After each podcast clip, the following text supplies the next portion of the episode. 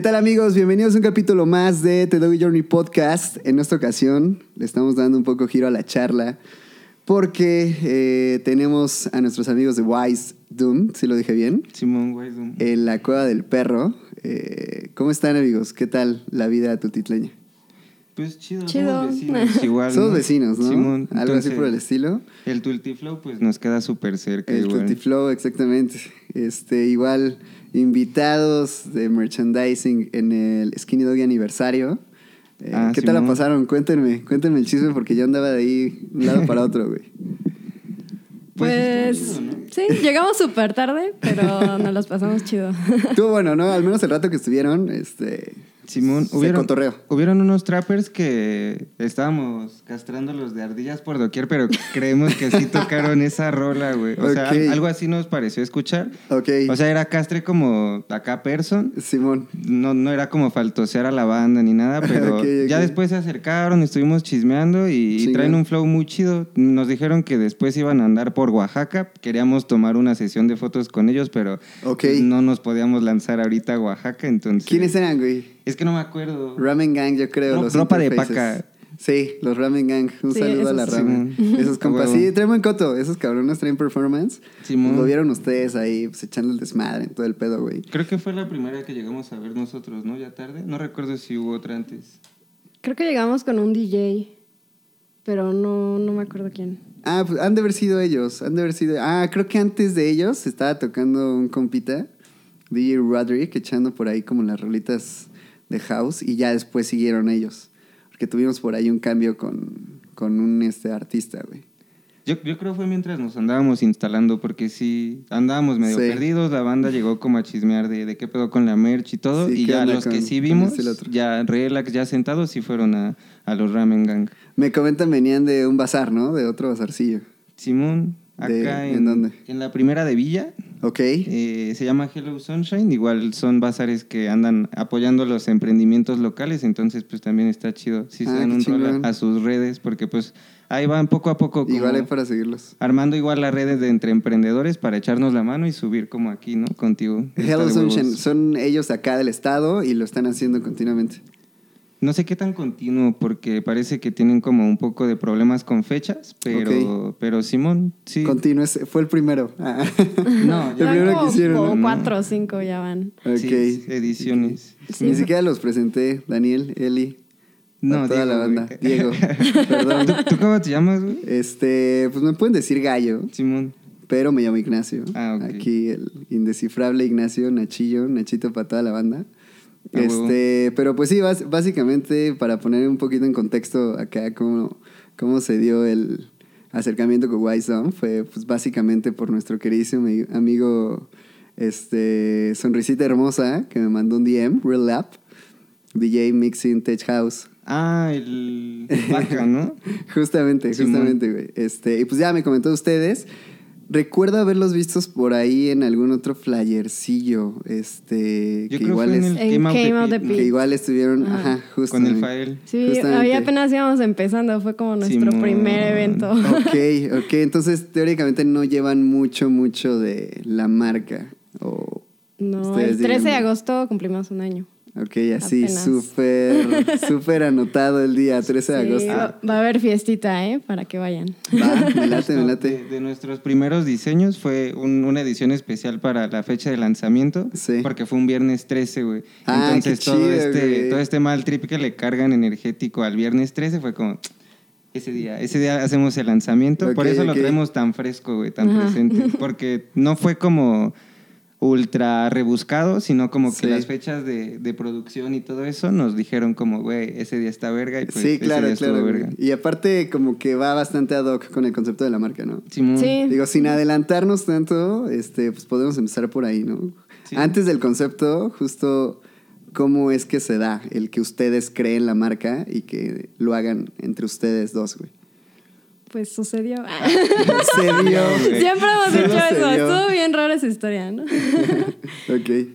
Todo empieza porque Diego hizo una vez un diseño de una carta de tarot de los enamorados. Diego, Daniel para mí. Daniel. Diego Daniel. Eh, y la hizo con un estilo como muy cómic. Ok. Y la subió a redes y ya no sé si tenía alguna finalidad ese diseño. Ah, pues eran como de prácticas para tatuar en piel sintética de que iba empezando y me gusta a mí armar como diseños propios. Entonces la subí a redes. Ok. Dije como, pues está armando esto, Eli me contactó. Bueno, de hecho yo creo que empieza desde antes igual, ¿no? Como el primer acercamiento que tuvimos a trabajar fue cuando lo del sismo, el terremoto. Ujú. Ok. Sí, bueno, Que- paréntesis. Sí, sí, sí. sí. Gran paréntesis. Gran paréntesis. Bueno, nos topamos desde la prepa. O Ok, sea, claro. desde ahí empezábamos como a ver cómo trabajábamos, porque íbamos en área 4, como de artes y humanidades. Y de ahí como ya que desde ahí seguimos en contacto. como cada quien haciendo dos, tres cosillas. Simón. Y sacamos acá como una como una ayuda, ¿no? Para lo del terremoto. Ahí fue Ah, donde chingón. conocimos también al, al Fael. Bueno, Ah, se conocían chido. ellos ya desde antes, colaboramos chido. Vendimos unas cuantas playeras para apoyar a la, a la banda que estaba como muy afectada por el sismo. Ok. Dejamos de tener otra vez contacto y de repente... ¿Cómo, cómo fue esta especie de apoyo para el, el tema del terremoto? Pues Diego ¿O- o sacó un hicieron? diseño como alusivo a la ayuda a las personas afectadas y se le ocurrió armar playeras, ¿no? Con ese diseño, venderlas y recaudar fondos. Entonces yo le dije de que, ah, Ah, pues ok. yo jalo, yo me uno, yo saqué otro diseño y empezamos a contactar como otras personas, contactamos al Fael y otros amigos. ¿Y fueron diseños eh, con alguna temática o fueron...? Sí, de, de apoyo. Como muy nacionales. ajá, Ajá. muy nacionales. Ah. Sacamos como unos cuatro diseños esa vez. Ok. Imprimimos un montón de playeras, todo fue súper rápido, de un día para otro ya estábamos Wow. imprimiendo, todos ahí en mi casa, viendo cómo le Sí, sí, sí, hacíamos. sí. Y pues lo que se juntó de, de esas ventas eran playeras a 100 pesos, ¿no? Sí, y claro. ya todo lo que se juntó, pues lo, lo Sí, fuimos lo- dando para una familia en en- Cuernavaca. ¿no? por la ahí. nopalera, por Huaxtepec. Allá yo tengo como varios conocidos, me dijeron, esta banda valió verga, se perdió toda su casa y fuimos hasta noviembre. Incluso Eli también iba conmigo esa vez, los otros chavos no pudieron ir, pero Sí. fuimos, convivimos con la familia, súper agradecidos. Neta. Nos recibieron con... Qué mole con pollito y arroz, súper, clásico. pueblerino. Y la plática estuvo densa porque sí, sí la pasaron mal, nos enteramos de cosas bien Ok. culeras Sí. y todo ese pedo. Pero pues se logró, los pudimos apoyar económicamente. Como fueron como 10 mil varos lo que pudimos Güey, darles. neta. Porque sí fue como de un día para otro ya acá re- ¿cómo se revelar los marcos, armar Claro, la, claro. la producción serigráfica y todo este pedo. Y ya como en dos semanas teníamos ya una ganancia chida, pero Qué la chido. banda seguía como apoyando porque Sí, sí, sí. fue como, como muy en redes, ¿no? ¿Cómo, cómo se fue dando? Como entre ¿Y ustedes lo movieron, digo, hablando como específicamente de cómo movieron esto, cada quien por su lado? ¿No fue como dentro ya de una marca o dentro No, de un no, no, proyecto? fue cada quien Fue con conocidos, ¿no? O Perfiles sea- personales y, oye, ¿qué onda? Anda haciendo esto, güey, ¿me Ujú. Sí, hubo gente que nos apoyó como con dinero, ¿no? De saben que yo no les compro ni me meto a estar imprimiendo, pero pues tengan un varo para que compren las playeras. Ok. Hubo gente que tenía ya material o equipo y saben qué, les doy esto. Entonces, así conectando con gente que conocíamos, pues se fue armando la ayuda y pues salió súper chido eso. Qué chido, qué chido, Simón. qué chido. Fue como de entrada la convocatoria era de que no podíamos ayudar, así como yo tenía los dedos rotos de la mano derecha y me sentía súper orillado a ayudar porque a mí me agarró en la guam, güey, el, el sismo. Y no podía hacer un culo, fue como, güey, pues, o sea, quisiera ayudar a alguien, pero pues mi mano no me deja, güey. Estoy Dedos rotos. ¿por qué, güey? Si se puede saber. Oh, es una historia. Ya Es sería una como historia densa, güey. Sería desviar muchísimo como la plática. Si es una historia acá choncha, involucraba como que casi me moría en ese accidente y Holy así. shit, bro. Pero lo chido es nada más que estos dos dedillos pues valieron verga. Entonces fue como de, güey, quiero ayudar. Desde otra marca de ropa que no le daba mucho seguimiento, levanté la convocatoria de, hey, qué pedo, estaría chido ayudar. Armando diseños, en imprimir este momento tú ya estabas imprimiendo. No, eso fue lo cagado. Como tenía los dedos rotos, yo no podía hacer nada, güey. Entonces, Pero ya, ya imprimías, ya producías tú. Antes sí, de los aparte, dedos rotos. Person, lo de mi otra marca, Simón. Ok. Entonces, lo, lo chido fue que Eli se acercó en corto, le hablamos como a conocidos en común ahí. Sí. Y lo más cagado es que yo en mi marca ya no tenía como pulpo de serigrafía ni nada. Más bien como que entre todos nos echamos la mano para, para ayudar, de que Eli tenía el pulpo. No, era del Fael. Ah, no es cierto, ni siquiera hemos- teníamos- Sí, ni siquiera él- teníamos ajá, él puso el güey. pulpo, lo llevó a mi casa que es donde ahorita es el taller de Wison, pero teníamos como ese espacio libre, lo llevó, otro chavo tenía plancha, también se la llevó, tenían playeras, tinta, o sea, así como que entre todos juntamos lo que También se me podía. tocó imprimir en ese pulpo, güey. Pero era estación, más, que, Fael, más que pulpo era una estación Pues de sí. un solo brazo. Ajá, ¿no? un Exacto, güey. bracito. Exactamente. Simón. Sí, es, ahí pues estuvo muy chido porque, bueno, chingón, tiene una güey. historia mucho más choncha, yo me imagino ese pulpo como súper colaborativa. De hecho, güey. Pero de esa hecho, vez sí. nos, nos sacó de pedo, imprimimos acá brutal. La neta no, no pensé que fuera a tener como ese alcance el proyecto. Las ventas totales estuvieron chidas, las ganancias limpias fueron de los 10 mil varos que le aportamos a la Sí, familia. claro, claro. y, y chido, hoy en día todavía sigo en contacto con esa familia Con y esa pues... familia, sí. ¿Hace cuánto fuimos a revisitarlos? Ya tiene un rato, mucho antes de la pandemia. Como que 2018, yo creo. Yo creo el 19, ¿no? No, yo creo 18. O sea, el- ¿cuándo fue el sismo? 2017. 2017, güey. Sí, fuimos en 2018, yo me acuerdo. Y, y ya, pues, o sea, la, la banda se, se nota ahí cuando apoyas de corazón sin recibir nada a Claro, cambio, güey. porque después cuando volvimos a visitarlos nos saludaron como, pues, como si nos conociéramos de toda la vida y, y es como la Sí, no, experiencia ya casi, chida. casi como familia, ¿no, güey? Simón. Exactamente. Entonces se, se pospuso ese pedo, cada quien como que andaba en sus cosas. Saqué este diseño de, de The Lovers, de los enamorados en, en estilo cómic. Ok. Y me dijo Eli como, güey, estaría chido como retomar un proyecto similar al que hicimos cuando vendimos esas playeras. Ok. Pero tuvimos como una junta, una lluvia de ideas acá brutal. Sí, y sí, de sí. repente fue como de verga, güey, esto no se puede ¿Hacia quedar nada más en. güey? No se puede quedar nada más en una playera más, güey. Entonces fue como de, güey, pero podríamos hacer más cartas, güey, más ilustración propia, más un concepto que solo un, un diseño más. Entonces fue como toda una lluvia de ideas muy en conjunto, como que los dos decidimos como puede hacerse algo más tosco, vamos a intentarlo. Claro, claro. Y pues ya, hoy en día aquí andamos también como a, a nada de cumplir el primer aniversario y pues conociendo un chingo de banda chida acá como, como tú, güey. Chido, qué chingón. Antes de ello, ¿ya ustedes ilustraban o trabajaban algo beside cada quien por su lado? Solamente como para que quede un poquito más claro. O sea, ustedes por su parte de proyecto personal, no como tal una marca, sino que ustedes lo realizaran como a manera de hobby o algo por el estilo. Pues yo desde muy niña pinté, pero siento Ok. que la ilustración no es tan mi fuerte. Era como un hobby o algo así, Ok. pero no lo he llevado como al ámbito tan profesional. Soy diseñadora gráfica y me dedico a eso, pero la ilustración como que yo siempre he dicho que no es tan mi fuerte. Ok. Y en cambio Diego como que siempre ha tenido esa facilidad para las ilustraciones. Sí, lo cagado es que igual yo soy diseñador industrial.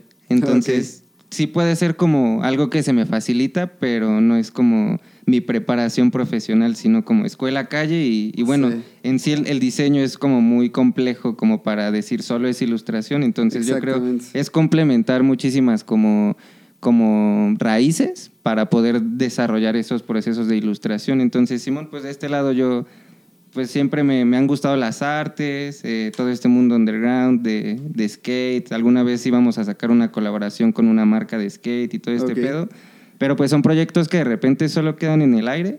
Entonces ya una vez que nos juntamos, sabiendo como un poco el CV personal de cada uno, fue como, güey, pues sí, sí nos complementamos chido. De hecho, eso, de hecho, eso es como de, de las herramientas como equipo más, más chonchas que tenemos porque Claro. ella es diseñadora gráfica de, de licenciatura, pero también tiene un- una maestría en marketing. Y yo, pues por mi lado, soy diseñador industrial, pero con deseos de ser artista. Entonces, Con deseos de ser artista como y necesitas a una marquetera ambiciosa Sí, que haga que las cosas funcionen y, No, y- y y no tengan sé- retorno financiero. güey. No se queda nomás ahí porque igual a veces no le gusta como comentarlo a Eli, pero ahorita también está estudiando cine, entonces como que Qué tenemos chingón, un, feedback muy tosco también. O- Tú como, no sé, digo, es que ahora que lo comentas, como diseñador industrial, ¿llegaste a tener como alguna afición a querer hacer proyectos de diseño industrial? Sí, güey, es que Digo, teóricamente el tener una marca de ropa en específico tiene algo de, de diseño industrial, tal vez no del todo, pero algo más específico como diseñador industrial. güey. yo creo que igual pues, está mucho este meme en redes de diseñadores industriales que se dedican a diseñar industrias y no va por ahí. Sí, más no, bien es, nada, güey. es algo mucho más amplio de que te puedes eh, dedicar a diseñar producto, a diseñar objetos, a diseñar experiencias, al neuromarketing, como todas estas cosas, porque en realidad el diseño industrial abarca todo, güey. Sí. Entonces, sí, de hecho, cuando salí de la, de la uni, me mamó este pedo de la reducción de contaminantes. Hice un proyecto chidillo de una moto eléctrica. Entonces, me hubiera gustado mucho como dedicarme a ese pedo de, de los vehículos eléctricos. Ok. Pero, pues, pandemia, güey, también me, a- Sí. me agarró así como de, ¿a dónde vas, güey? Sí, no, y supongo que también acá". es un tipo de Por proyecto dos. ambicioso, ¿no? Sí, sí, estuvo perro. eh, Justo, justo. Estuvo O, cómo, largo. cómo lo realizaste? ¿Cómo fue como tu, tu aplicación a este proyecto? güey? Pues creo que de más morrillo todo empezó como cuando patinaba, porque le daba el skate y así, pero me rompí el pie, güey, puros, puros accidentes conmigo. Ya somos pinche, dos, Pinche. Yujin mala suerte, ¿no? Así andaba yo, güey, no te preocupes. Nada, más es cuestión de que te mentalices para que Sí, ya no sí. pase, güey. sí, tener más cuidado, güey, ser Sí, como más, más cuidadoso y, y darte cuenta de que somos mucho más frágiles de lo que nos gustaría aceptar muchas veces, ¿no? Exactamente, güey. Entonces, eh, el proyecto, o sea, yo siempre me acostumbré como a esa independencia que te brinda el skate. Sí. de que pues te puedes mover a cualquier lado, ya sea con tu penny, ya sea con tu longo, tableando entre compas y estar como muy rodeado de la calle.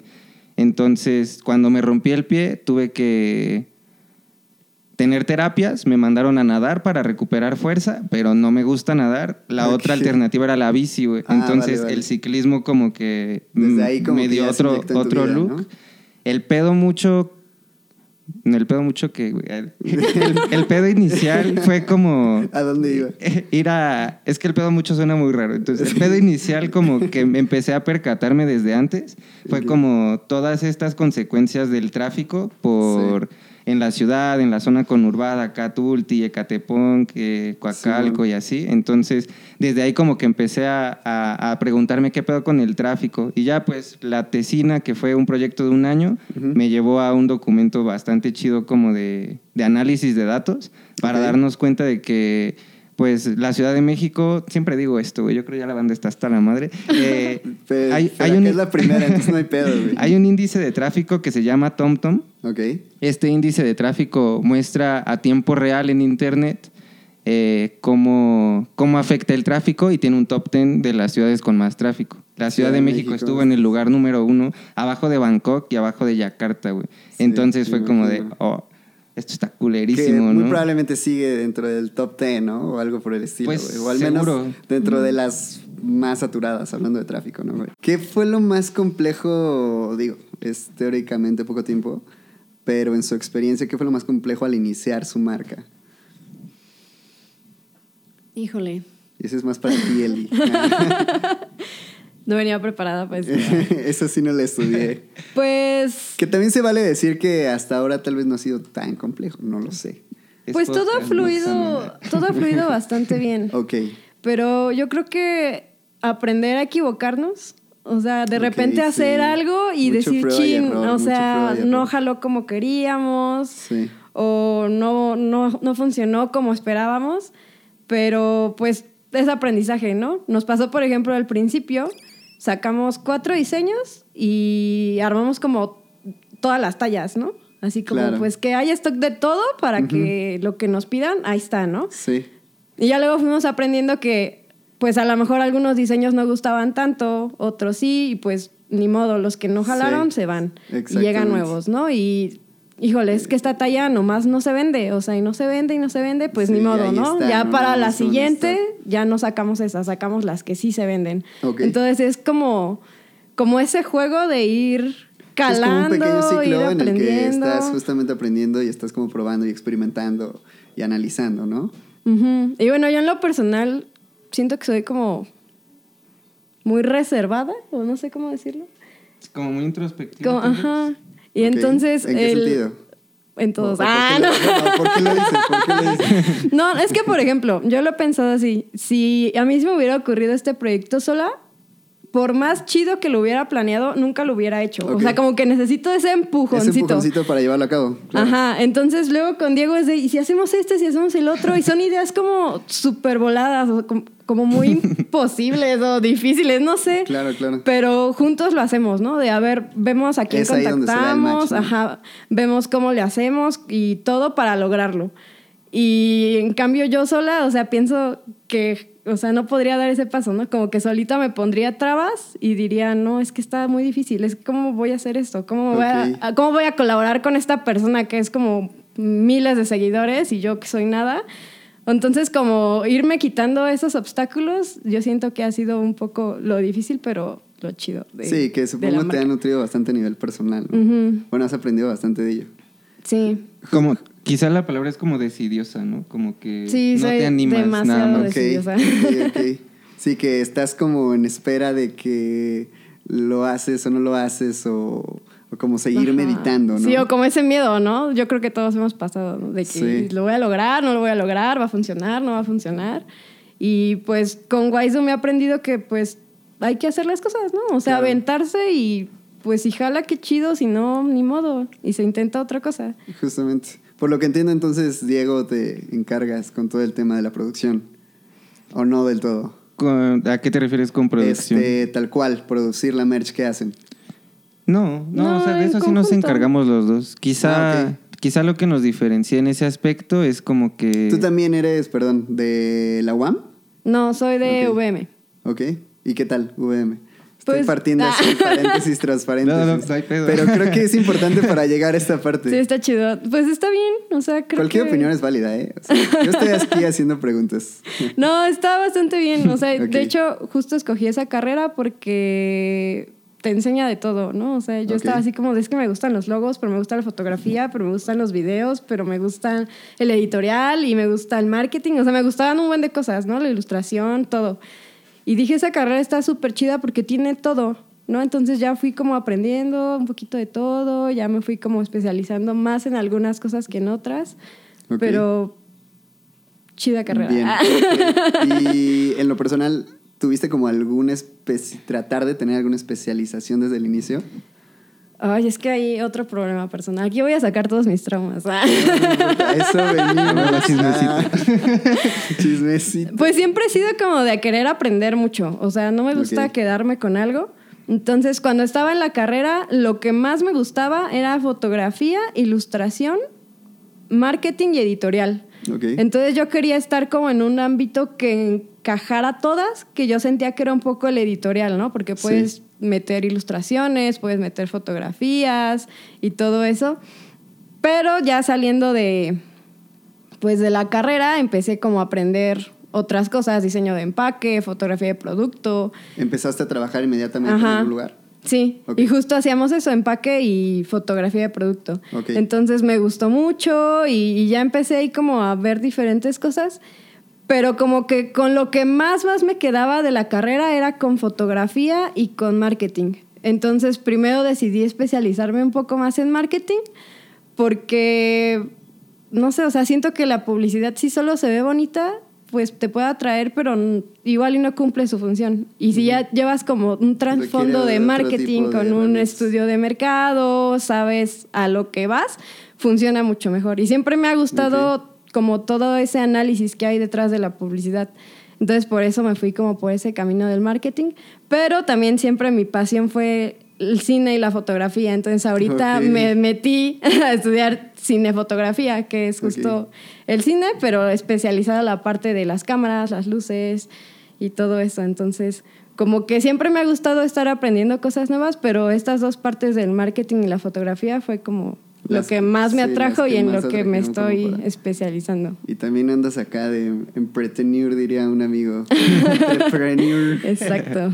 Sí, pues, más bien que creo que si algo podría complementar de ello es que siempre tener como un proyecto eh, paralelo a lo que estudies o trabajes te ayuda muchísimo como para implementar y experimentar, ¿no? Sí, Y justo- Ustedes también lo han vivido, güey. Justo con Wiseum, o sea, como que nunca hemos necesitado a alguien externo. O sea, como que entre lo que él sabe hacer y lo que yo sé hacer, podemos sacar toda la chama. A veces es mega pesado, pero mm, pues un día ilustramos, al otro día andamos revelando, al otro día andamos imprimiendo, al otro día andamos haciendo fotos, el otro día redes sociales y está pues O sea, el otro día en bazares. Sí. Ventas y ese Que es mucho eso, güey, ¿eh? O sea, si algo he aprendido, este, es que tienes que estar de aquí para allá, güey. Tratar de buscar en todos lados y buscar como la forma de que este ciclito, pues, no muera, ¿no? Eh, Simón. Les podría decir aquí, y pues la banda que va de este lado, créanme que el tema del aniversario fue completamente una excusa para mostrar la marca, güey, ¿sabes? Claro, Simón. sí. Y, y creo que eso queda claro, güey, que al final del día, si algo me di cuenta, que la banda que estuvo mucha o poca, al menos en mi experiencia y con lo que hago de mi marca, este, sí se crea por ahí como un sentido de comunidad bastante chido, ¿eh? O, o sea, sí como se de siente, pertenencia, ajá, ¿no? y de pertenencia. Simón. Y como de repente ver mezclada, pues no sé, tu compa el fresa con tu compa el cholo y tu compa el trapero y tu compa el que pues patinaba o, ¿sabes? De todo y, y que esté como que todo este organismo congeniando, está bastante interesante y es algo de lo que, al menos en lo personal, no sé, eh, tal vez no es mi principal enfoque, pero me gusta analizar, ¿no? Cómo es que pudiesen diverger diversas como valga la redundancia, pero como formas de pensamiento y, cómo es que interactúan y cómo es que se dan. Digo, en, su caso en específico lo veo, bastante el hecho de cómo es que congenian para que pues puedan llevar a cargo una, llevar a cabo una marca. Lo, comento porque en mi caso es como, puta, güey, yo estoy como que en todo.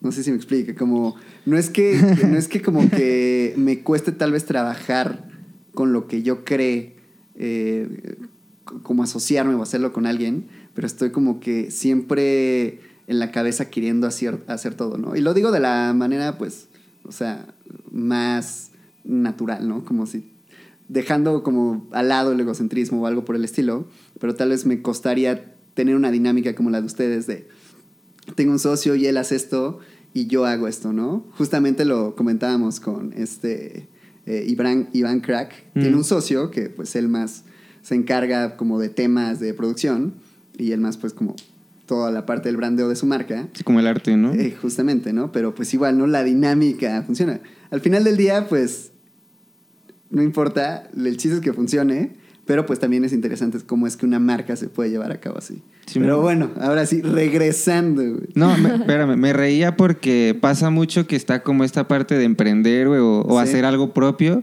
Y en las chambas se ve mucho de, no, pues necesitamos a alguien de relaciones, güey, necesitamos Sí. a alguien que ilustre, necesitamos a alguien, a un, a un fotógrafo, güey, necesitamos a, a, a una, una categorización increíble de personas, pero de este lado te toca hacerle todo Toda a ti, güey. Entonces me reía porque es como, ¿y ustedes quién es el gerente, no? No, pues los dos, Sí. güey. En tu caso, pues tú, güey. Entonces que les voy a decir perro. algo, güey. Es, es un excelente punto el, el que acabas de tocar, güey.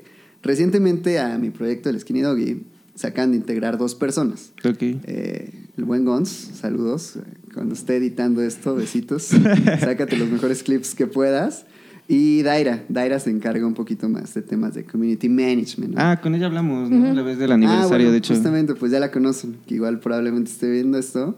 Y créanme que ellos llegan en un punto, al menos para el proyecto de Skinny Doggy, en el que ya era necesario, güey. A ¿sabes? huevo. O sea, yo estaba como tan saturado de, digo, aparte como de, de un proyecto fijo que traigo en una chamba y demás, tan sobresaturado con lo que yo hacía acá, porque se me ocurría de repente, ¿no? Como, hoy voy a grabar un rapero, este, una cápsula de video, ¿no? Este, perdón, un live session, y, y luego el podcast, y hay que editar, y el diseño, y ¿sabes qué? La merch, y el diseño de la merch, y Simón. ya se saben como todo lo que pudiese conllevar, ¿no? Ujú. Sí había momentos en los que sí llegaba a decir como, madres, güey, o sea, necesito manos, güey, necesito cabezas, güey, necesito al menos eh, rebotar una idea o algo, no sé, algo por el estilo, ¿no? Creo que ese es un momento importante y, y, eh, al menos en tu proyecto, el entender cuando, si se dan las posibilidades o, porque tú muevas las piezas de ajedrez, puedas tú meter a más personas en tu equipo, ¿no? Para nada estoy peleado con el crecimiento de un proyecto y que entren más personas, y, sino todo lo contrario, pero creo que es justamente como el de repente empezar a delegar ciertas acciones cuando tienes posibilidades, ¿no? Obviamente de entrada, pues en el mundo del emprendimiento es como, ahora entiendo también ciertos factores de decir, puta, güey, ¿por qué, ¿por qué de repente el emprendimiento se pone de moda y por qué de repente cursos y por qué de repente este, se habla de ciertos factores? Porque cuando empiezas, pues, güey, tú tienes que saber un poco de todo, ¿no? Como Simón. temas de marketing, temas de producción, tema de calidades, tema de comunicación, temas de diseño y tema también como de, no sé, hasta cuestiones de conceptualización, ¿no? Y, y- y- y ya si nos ponemos muy profundos de el por qué estás haciendo las cosas, ¿no? Que creo que ahí me gustaría llegar, ¿no? El por qué eh, este tema del ocultismo en Wisdom. Pues antes de continuar. Ah, Ah, no. antes de continuar quería preguntarles, ya me siento un poco seco y me está dando calor, ¿quieren una chela? Obviamente sí, amigo. Estábamos esperando. Chingón. Yo traigo una. Rifadísimo. Saludcita a toda la banda que anda ahí en casa.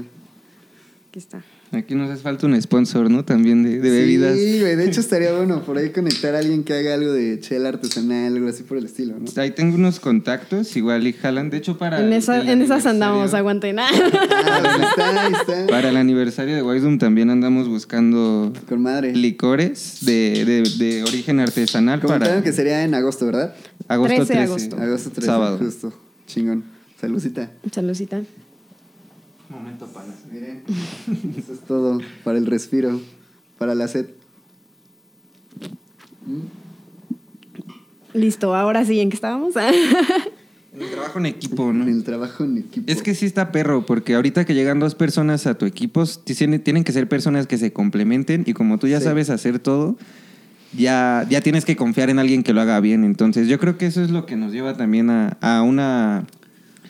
A un equipo muy chido entre él y yo, porque tal vez yo no sé hacer las mismas cosas que él y tal vez ella no Eso sabe hacer las mismas güey. que yo. Entonces, esa es la parte como meramente colaborativa. Es como el entender que tal vez a veces no eres capaz de hacer todo, que, Sí, que lo puedes güey. aprender como lo decía. Yo pienso que, o bueno, mi, mi tirada es como intentar ser lo más multidisciplinario posible para porque no, no naces sabiendo todo, güey, y todo el aprendizaje es como prueba y error.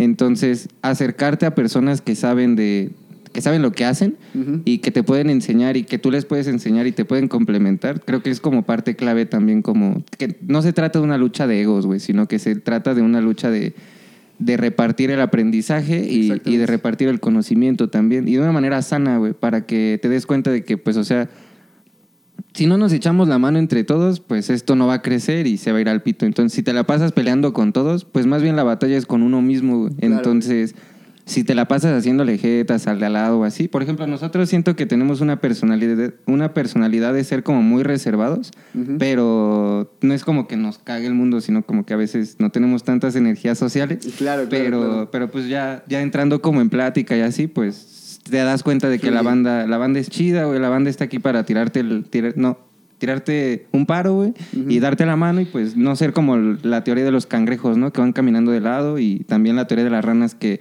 se, se, se dedican a jalarte de las patas para que no salgas, sino como Sí. si ya saliste, vente, güey, vámonos, ¿no? Para arriba. Exactamente. ¿Qué, qué opinas eh, del... ¿Cómo podría plantearlo? Como de esta idea del emprendedor mexicano, güey, que eh, pretende el crecimiento de su proyecto, pero que las posibilidades de tu país no lo permiten del todo, justamente retomando el tema como de lo sociocultural, eh, pues no está como muy acostumbrada o arraigada a que se puedan dar ciertas posibilidades.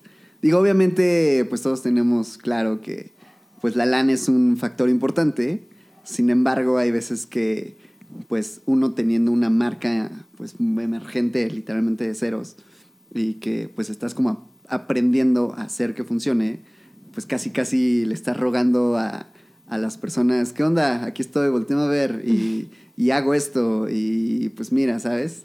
¿Qué, qué opinas? O más bien en su, desde su punto de vista, ¿cómo lo han vivido? El, el que su marca se empiece a dar a conocer. Pues yo creo que actualmente es muy importante las redes sociales. O sea, ya no puedes existir sin una red social, por desgracia. Ok. Pero empezar por ahí.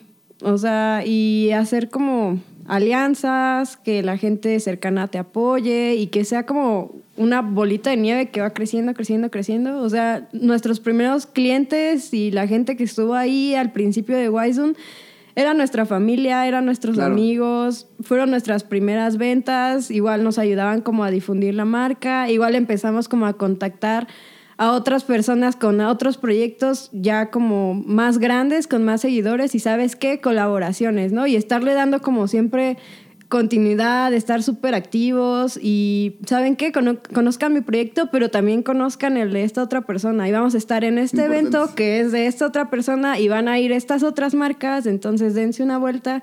Y pues romper un poco con ese Con este estereotipo, que tiene, de ¿no? que para yo crecer los demás no pueden crecer, ¿no? O sea, se me hace algo muy mediocre. Más bien, o sea, yo crezco y te ayudo y entre los dos crecemos, ¿no? Es como algo que siempre hemos tenido en Wisdom desde el principio, el ayudarnos entre todos. Y siempre es lo que Chingoncísimo. estamos buscando en redes, en eventos, siempre, ¿no? O sea, estar como ayudándonos y colaborando. Buenísimo. ¿Qué es lo que más odian de su proceso? Yo creo, o sea, soy una persona con ansiedad. Eh, Ok. Yo creo que Ya somos dos, güey. ya somos tres. Ya dos, tres. Salud por la ansiedad. No, no, no, hay que, hay que ir a terapia, amigos. Porque justo creo Sí. que lo, lo complejo es, es el proceso, güey. O sea, el querer la inmediatez de las cosas, pero darte cuenta de que no todo es así de rápido, sino que lleva un rato, güey. Y, y lleva un rato de, de equivocarte también muchas veces. Entonces, creo que ya me perdí un poquito. ¿Me puedes repetir la pregunta? Eh, lo que más odian. Eh, sí, como el proceso, como no ver resultados en corto, porque de- sí, me estaba clavando demasiado tal vez en todo eso del Sí. proceso, pero es ser consciente de que lleva un proceso, güey, de que no todo va a ser en corto, de que el millón de seguidores no te va a caer Claro, porque güey. hiciste una transmisión con alguien que ya tiene un millón, ¿no? Exactamente. Sino hacer esta red colaborativa y justo lo que mencionaba Eli, como que tal vez es muy generacional este pedo de que ya estamos cambiando tal vez esa mentalidad de, de envidiar, sino de inspirar a las personas que nos rodean y a las que nos rodean a nosotros mismos también.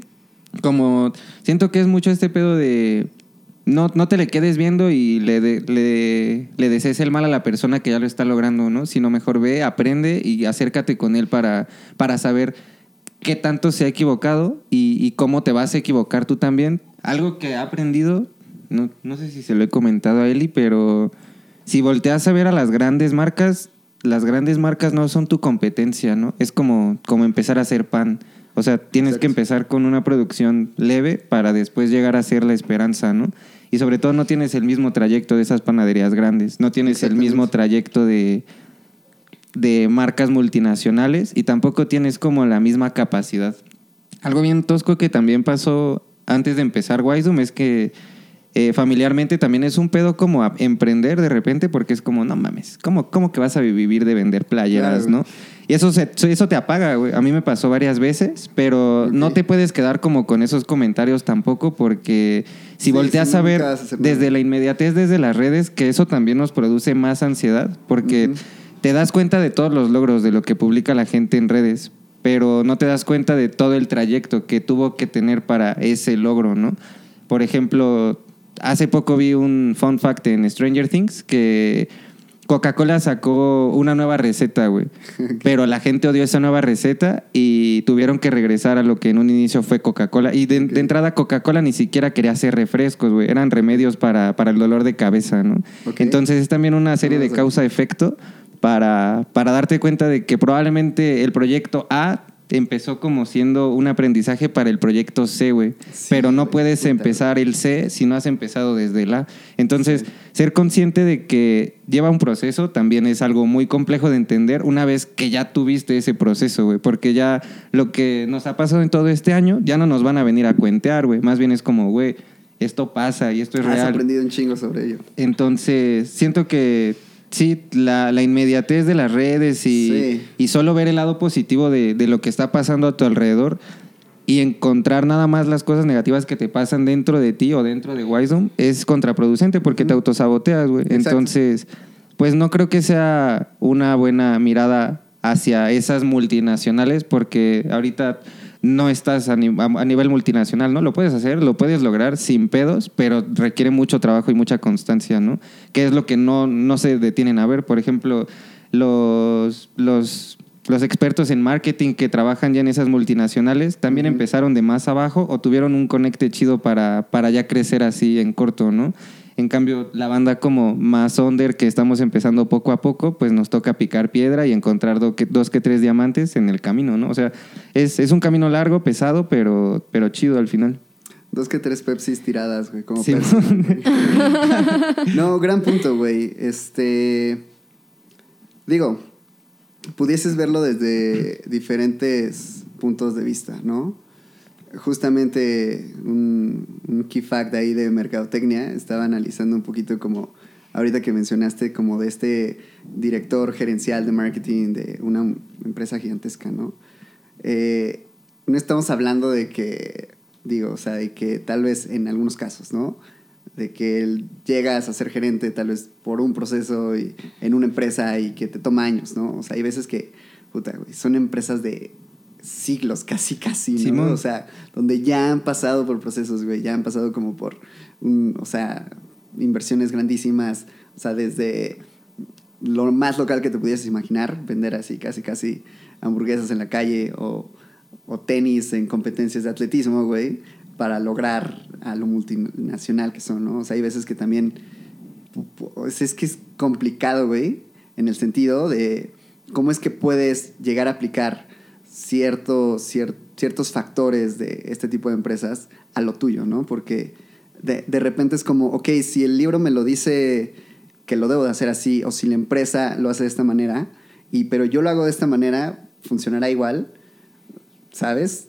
O sea, es como, digo, puede que sí, puede que no, ya, ustedes, ya ustedes lo experimentarán, y yo lo experimento muchísimo, ¿no? Como el hecho de, ok, eh, analizar casos de éxito, analizar desde la tienda de mi amigo, y es más, esta es básicamente pues mi investigación de campo, y justamente de aquí saco muchísimos insights, ¿no? Para lo mío, y, y sé que ustedes pues también eh, vienen a eso, ¿no? Como a, a exponer un poco justamente como todo, todo esto que lo converge, güey.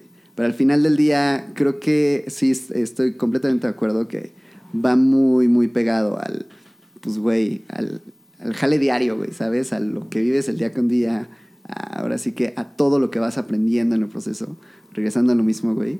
Y al final del día, pues, güey, cada proyecto es único, güey, y es diferente y se vive diferente, güey. Y desde temas, desde, güey, fui a una entrega y me caí o mandé algo por acá y no llegó, güey, hasta, no sé, me bloquearon la cuenta o sabes qué, este, aventamos una sesión de fotos, güey, pero no salieron las fotos o se borraron o algo por el estilo, ¿no, güey? O, o detalles más pequeños que apenas nos pasó de que quieren un diseño bien verga, pero tenemos tapada la malla, entonces retraso. No, no, ni me recuerdes, güey, ni me recuerdes. Simón. Entonces, también retomando un poco el tema del fast fashion, que era algo Sí. que no quería dejar pasar, Ah, las claro. marcas multinacionales ya, o sea, generan unos, unos niveles de contaminación Sí, increíbles, Qué güey. bueno que lo tocas, güey, no lo tenía aquí, güey. Y, y, por ejemplo, las marcas nacionales o los proyectos locales no hacen ese tipo de, de contaminantes. De, de hecho, o sea, nosotros Digo, por, por la cantidad, ¿no? De, ahora sí que de producción, güey. Pues mucho va como... Hace rato mencionaban que el marketing era como el vendedor silencioso, pero a su vez el envase también lo es. Y sobre todo la imagen. Entonces nosotros como Wisedoom estamos muy, muy encargados. Creo que los dos, por ejemplo, la moto eléctrica trae como causa-efecto de, del por qué estoy tan involucrado en reducir contaminantes a mi nivel. Porque sé que si obligo a las demás personas a usarlo, no lo va a hacer porque si tú no cambias, nada cambia, ¿no? Y si ellos no quieren cambiar, tampoco van a cambiar. No es a huevo. Entonces... Eh, eh, eh, eh, Simón, siendo dos personas como, como conscientes de, de los contaminantes que se crea, eh, Sí. estamos haciendo lo más posible. Tal vez se ve un poco más brujil por el tipo de, de look físico que tienen nuestros, nuestros envases de la ropa, Ok. pero no Por sé. ahí vi, es- creo que una story o TikTok de la cajita eco-friendly, ¿no? Ah, sí, justo. Es que Sí, desde el principio los dos buscamos como esas alternativas para que la marca contaminara lo menos posible. Obviamente siempre vas a contaminar, Sí. o sea, no Sí, hay pero puedes forma de no reducirlo. hacerla. Como los materiales que utilizan, Ujú. ¿no? Al menos para impresión, este, son muy contaminantes, ¿no? Pero es mi dilema también. Digo, también pasé como justo por ese proceso de decir, verga, güey, o sea, ah, o sea, el entender la cantidad de, desperdicio de ropa que se llega a tirar en África por estas grandes marcas es, o sea, y ver imágenes y ver videos y lo que quieras, güey. O sea, sí es aterrador, güey. O sea, yo cuando lo, lo vi, que fue, me parece, como hace un año o dos tal vez, güey. Porque justamente una amiga en la escuela estaba realizando un proyecto, pero después, o sea, como que fue así, ok. Pero yo ya, con lo de la marca, como que pasó sobre la mesa, fue como entenderlo un poquito más y, güey, o sea, es neta frustrante, güey, ver tanta, o sea, tanta como, tanta contaminación, por el Contaminación. fast fashion, güey. O sea, Simón. durísimo, güey. O sea, de, o sea, literalmente crea, creas la prenda para tirarla ya a la mierda, güey, y que contamine un chingo, güey. Sí, yo tuve acá mi ataque de ansiedad por ese tema. Sí, sí, o sea, pare- parecerá, digo, parecerá como algo que pues pasa, ¿no? Pero la verdad es que si lo analizas, es más bien que si lo concientizas un poco, sí, sí es bastante fuerte, güey. Sí, y es que, o sea, la industria de la moda es la segunda más contaminante Sí, del mundo. Y entonces, o sea, de repente caí en cuenta que yo estoy entrando a esa industria, ¿no? Con esta marca. Y es así como de chin, ¿no? Pero obviamente... Ups.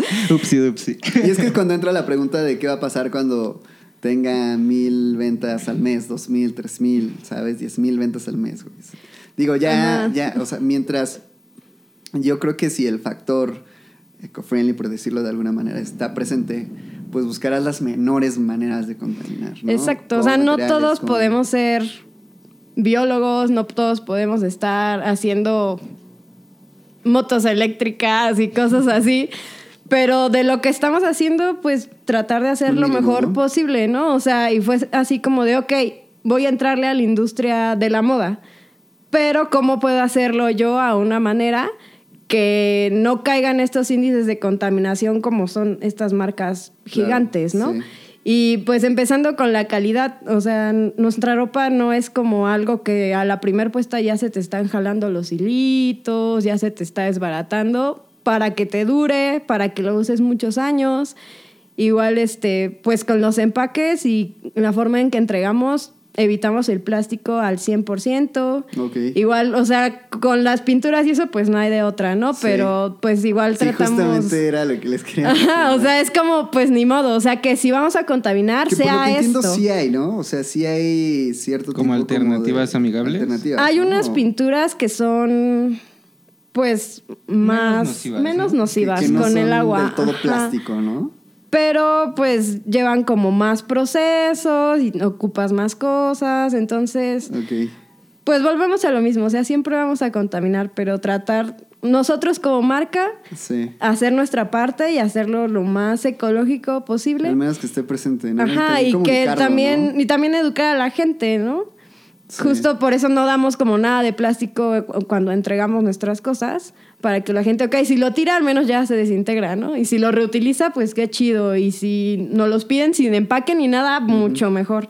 Entonces, pues siempre como estar buscando esas alternativas para, pues, reducir ese impacto lo Yo- más posible. Yo creo que igual el truco está como, bueno, no el truco, sino como la La clave está como en los pequeños cambios que puedes llegar a hacer tú como individuo, ya una vez que eres consciente de todo de todo el impacto negativo que causas simplemente por vivir, ¿no? Que también vivir es un pedo. Por ejemplo, ahorita estamos tomando chela, ¿no? Pero Y hablando de... Sí, o de sea, hay una, hay un- una escasez de agua increíble y pues las, las industrias cerveceras también se chingan mucha parte de esa agua potable. Sí. Pero, por ejemplo, a mí sí me mama la chela, ¿no? Eh, pero no me la paso tomando todo el tiempo y aparte también ser consciente de esos pequeños cambios que te digo, por ejemplo, Sí. tomar agua que no sea como todo el tiempo embotellada, de traer tu termo, de llevarte tus toppers a la tienda aunque la doña del queso te vea feo, ¿no? O sea, son esos pequeños cambios que una vez que ya eres consciente te, te invitan a, a reducir lo más posible tu impacto en la huella ambiental, porque Sí, se transmite a las siguientes generaciones. sí, sí, y somos parte del Que cambio, sí ¿no? sí, También. Sí, y justo sí no me sí acuerdo quién de los dos decía como llegar a imponer y obligar a las demás personas a hacer ese cambio y creo que tú lo decías. Sí, sí. o sea, no va a pasar. Yo lo intenté y no, se- y no se Pero, ¿en puede. qué sentido? Pues con mi familia. O sea, yo, por ejemplo, mi basura orgánica la hago composta. Ok. Mi basura que se recicla la llevo a reciclar. Y pues lo que no se recicla ni nada, ajá, pues trato de evitarlo. O sea, yo trato de hacer como la menor basura posible. Y al principio fui con mi familia, ¿sabes qué? Ya no vamos a comprar esto porque viene en empaque de plástico y todos así como de, estás loca, ¿no? Ajá. Y ¿saben qué? Ahora vamos a usar esto porque es más ecológico. Pues claro que no. O sea, si yo ya cambié mi mentalidad, no puedo cambiar la de ellos en un instante, ¿no? Claro, Pero claro. justo con mi ejemplo fue así como de, ok, yo ya no voy a consumir esto, ahora voy a consumir esto porque pues tiene todos estos beneficios. Sí. Y poco a poco ellos también han hecho como ese cambio. Entonces pues va más desde el ejemplo. Y Simón. entender que una no es obligar y dos que toma tiempo, porque pues, mis papás pues tienen, no sé, 40, 50, 60 años con los mismos hábitos y yo Sí. llego en un día a querérselos cambiar, pues no va a Sí, que han funcionar. sido transgeneracionales, ¿no? O sea, Ajá. igual de ellos vienen por sus padres y por sus abuelos y, Ujú. y demás, ¿no? Buenísimo. Ya casi para terminar, y ahora sí, tocar el tema, el concepto de su marca. Yo creo que va muy en muy de la mano de todo lo que estamos hablando, porque Wise Doom es un juego de palabras Ok. y si lo traduces de manera literaria, Wise significa sabio, Doom significa como una abominación, como un pedo así, y la traducción como adaptada es como condenado a saber. Entonces, una vez que sabes, eh, ¿qué, qué decides hacer con toda esa sabiduría? ¿La compartes y te destruye o la compartes y ayudas? Entonces, pues, ¿qué vas a hacer con todo el conocimiento que tienes adentro de ti, no? Como utilizarlo de manera positiva o dejar que te destruya lentamente, ¿no? Ok. Y ahí también hay un vínculo con el tema del ocultismo, ¿no? Sí, totalmente. Ujú, Sí, o sea, el ocultismo es como trata sobre mucha sabiduría muy ancestral que por temas ya sea de religión, política o lo que sea han quedado pues ahora sí que ocultos. Y pues el ocultismo es justo todo este conocimiento y tratar de retomarlo. Entonces también por eso nos fuimos como por ese lado de la sabiduría y Sí. tratar de romper con todos esos tabús, empezando por los tabús que hay sobre el ocultismo, o sea, de que la gente piensa de que hay Satán, ay, brujería, ay, es malo, ¿no? O sea, por cuestiones ideológicas que generacionalmente se nos han impuesto cuando pues al final no tiene nada de malo. Y recuerdo mucho el primer en vivo que hicimos con la marca, cuando apenas fue el lanzamiento y hablábamos un poco sobre este tema Justo. y hablábamos un poco sobre las medicinas, ¿no? O sea, que ahorita las farmacéuticas están como de, tienes esto, tómate esto, tienes esto, tómate el otro. Cuando antes todo se curaba con plantas, porque pues somos parte de la naturaleza, entonces tenemos todo para vivir bien, pero se nos han impuesto otras cosas para que otras personas se hagan más y más ricas. Entonces, igual como por este lado de la herbolaria, volver como a esas raíces y, ¿sabes qué? Pues me puedo curar con esto, me puedo curar con el otro. Y entonces, pues es como un concepto muy gigante el ocultismo, pero es parte de donde eso, pueden ¿no? tomar como de diversas vertientes. ¿no? Sí, como Ajá. inspiración. ¿no? Sí, regresar Ok. como a todo ese conocimiento que ha quedado olvidado, retomarlo y O romper censurado, con el ¿no? También. tabú. Ajá. ¿Y ustedes lo arraigan como a su filosofía de vida o religión o algo por el estilo? Pues como tema filosofía de vida, tal vez, ¿no? Sí, tal vez sí. Es que siento que hablar de ocultismo es algo que está muy dentro del tabú por estos tres ejes mundiales. Hay un documental que habla de eso. Se llama Zeitgeist, te habla del dinero, de la política y de la religión. Y en, el, en tu fiesta, güey, del aniversario, eh, un güey se acercó a preguntarme qué pedo con la carta del diablo, güey. Y ya le expliqué como de dónde surge y el vato me dice como, no mames, pues yo crecí en una familia de... Mi mamá es como testigo de Jehová y mi papá es cristiano. Y fue como, verga, güey. Describiste a media población de México, güey. Entonces, yo también crecí en una familia católica Sí. y, y siempre estuve como en cuestionamientos acá bien toscos, güey, como de verga, ¿por qué tenemos que hacer lo que dicen todos, no?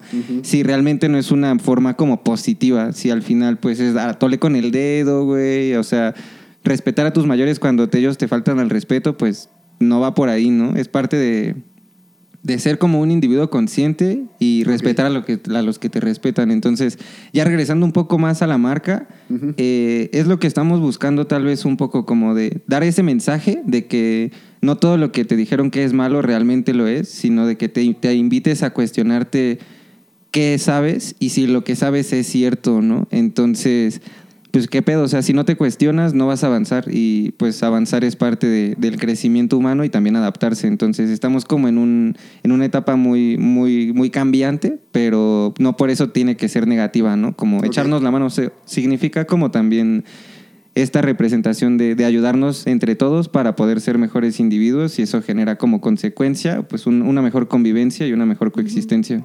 Sí. Ver, justo, bueno, vamos empezando con, con el tarot. Más adelante queremos tocar otros temas que engloba el ocultismo porque nos dimos cuenta que engloba muchísimas cosas. Pero justo investigando y adentrándonos en este mundo del tarot, ap- estamos aprendiendo de las cartas, de las tiradas y todo esto. Y A grandes rasgos, digo, como para que quede un poquito más claro, el tarot, ¿qué es? A eso iba. el tarot es una serie de cartas que realmente su origen hasta el día de hoy es desconocido. Hay como varias teorías, pero no se sabe a ciencia cierta. Y también hay distintos tarot. También ¿no? hay distintos tipos del tarot, pero todas engloban muchísimo conocimiento. O sea, cada carta es, este, se conforma con ciertos elementos, tanto pictóricos como numéricos. Simbólicos. Habla también, ajá, de un poco de la astrología, de la numerología, de, ¿qué más? Los colores. Trae muchísimos elementos cada carta y cada carta representa algo y juntas te van contando una historia.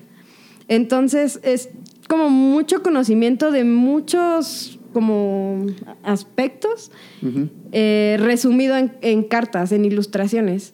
Entonces eso es lo que nosotros estamos como retomando, el decir vamos a hacer esta carta a nuestra manera, Ah, pero vamos a investigar bien, ¿no? O sea, investigamos todos los aspectos, claro. todo lo que cuenta, todo lo que contiene y luego la reinterpretamos y la hacemos a nuestra manera, pero manteniendo como ese conocimiento. Que al final del día, pues sí tiene que tener por ahí un factor comercial, ¿no? Justamente hablando de ello, ¿cuál es su dinámica en cuanto a eh, el tipo de prendas que producen? Bueno, bien, que de su selección de prendas que tienen, cuáles son las que eh, están prontas por producir o les gustaría producir, o a dónde, eh, hablando en específicamente del merch- merchandising, les gustaría llevar su marca. Pues retomando un poco lo que decía Diego de la Coca-Cola. Hace media hora. Cuando empezamos Suele Zoom, pasar, suele pasar. cuando empezamos era un proyecto como muy de ilustración. O sea, queríamos que fuera el tema principal del ocultismo, pero no estábamos pensando en una marca de ropa como tal. O sea, íbamos a hacer ropa, pero también queríamos hacer de que libretas y prints y joyería y un montón de cosas, ¿no? Inciensos, velas, Ajá. cosas. Ya después pues te das cuenta de que es imposible hacer tantas cosas con dos personas nada más. O sea, yo sí me gustaría mucho ver a Wisdom triunfar y, Claro. y de repente ya que sea como un, un, un- un ponente o, uno de los precursores de este estilo como más oculto. Ok. Pero es una tarea mucho más ambiciosa y sobre todo lleva muchos pasos antes de lograrlo para Sí, que sea como una imagen, ¿no? Para que ya sea como la identidad de este pedo. Y sí, por, eh, en ese como trayecto deberían venir como tiendas físicas, colaboraciones con artistas más toscos. Parte del inicio de Wisdom era también como, ya que tengamos el, el tarot de Wisdom, hacer colaboraciones con artistas locales para que cada quien a su interpretación le dé como un nuevo vistazo a este pedo, pero pues súper colaborativo, como crecer todos en conjunto y, y, pues hacernos notar como Jetex también. Como. Durísimo, crack. Pues amigos, eso sería todo. Eh, un gustazo tenerlos por acá. Fechas, eh, bazares, algo que le quieran compartir a la banda para que le caigan, les compren. Pues por el momento, la fiesta no se la pueden La perder. fiesta no se la 13 de agosto, Coacalco. Durísimo. Eh, y pues las la redes nos Simón. encuentran como Wisdom, Wisedom, en Wisedom todos lados. Ajá. Acá abajo estarán links, redes, todo el rollo. Y pues ahí la vamos forma a más rápida y fácil de conseguir su merch, un DM. DM a- Exacto, sí. al Insta, yo creo. al. Insta. Pues eso es lo que más se Estado usa. de México, No, Ciudad Todo nacional. México. A todo. México. En la bici, en la de bici Canadá. Argentina. Sí, sí hemos, sí hemos llevado a, bueno, sí hemos enviado Ok. a, a Norteamérica y así, pero Sí, sí, a donde quieran, a donde quieran pedir un, un diseño chidito, único y original, pues aquí banda. mero es. Eso es todo. Sí, pues ya ahí en redes estarán viendo todos los detalles del evento para que le caigan el 13 de agosto. Simón. Perfectísimo, amigos, pues ya lo tienen nuestros compadres de Wisdom, vecinos locales acá. Este, pues nada, apoyen local. Un gustazo, reitero, tenerlos por acá. Eh, qué buena charla, estuvo chingón. Aquí nos quedamos terminándonos la chela. Así que nos vemos en la próxima. Ya se la saben, Te Doy Journey Podcast. Nuestros amigos de Wisdom, de aquí para el mundo. Vámonos recio. De Iztapalapa para el mundo. Palaca para el mundo.